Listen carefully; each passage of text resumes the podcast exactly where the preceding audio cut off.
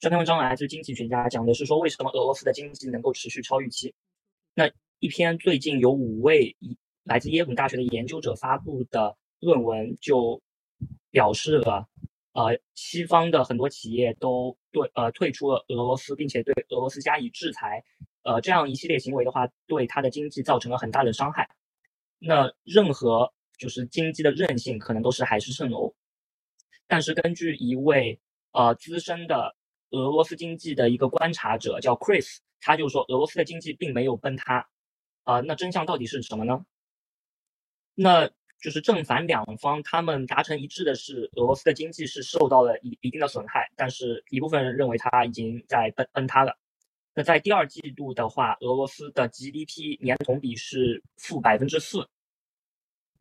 但是呢，就是从呃经济学家对于就是这份报刊对于一些数据的分析，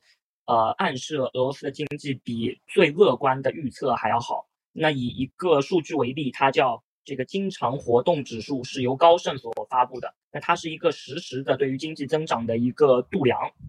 那可以看到这张图，就是上半部分就是刚才说的这个经常活动指数，然后这个深蓝色的就是俄罗斯的情况，就从二二二年开始，呃，大约是从三四月份开始吧，就持续为正，然后像美国和德国，呃，基本已经转负了。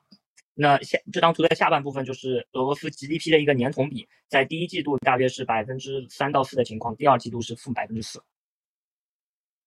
呃，那在六月的时候，俄罗斯的一个工业产出年同比是负一点八。那一个就是服务类的一个增长的指数，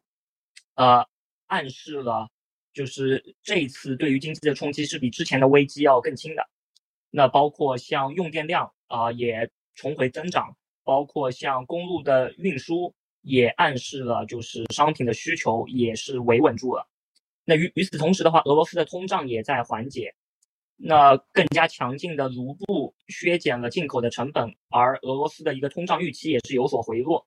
那对于明年的通胀预期，从三月的百分之十七点六下降到了七月的百分之十一。那这张图上半部分就可以看见，深蓝色的是俄罗斯的一年期的通胀预期，而下边淡蓝色的是全世界除去俄罗斯以外的中位数。那这张图的下半部分就是说，俄罗斯的一个进口金额，呃，都是以美元计价的。那就是这个，呃，物物价的一个下降，并不仅仅是能够帮助家庭开支的，呃，唯一原因。那还有一些其他的，包括俄罗斯的一个中位数的实际工资，从从春春季以来也有显著的上升。那部分因为劳动力市场维稳，人们可以持续的支出。那有三个因素呢，能够解释为什么俄罗斯的经济能够超出预期。那第一个因素的话，就是俄罗斯政府的一个政策。那在二月的时候，它的一个利率翻倍，加上资本管控，使得卢布上涨，帮助削减通胀。那第二个因素是最近的，就是近几十年来的一个经济的历史。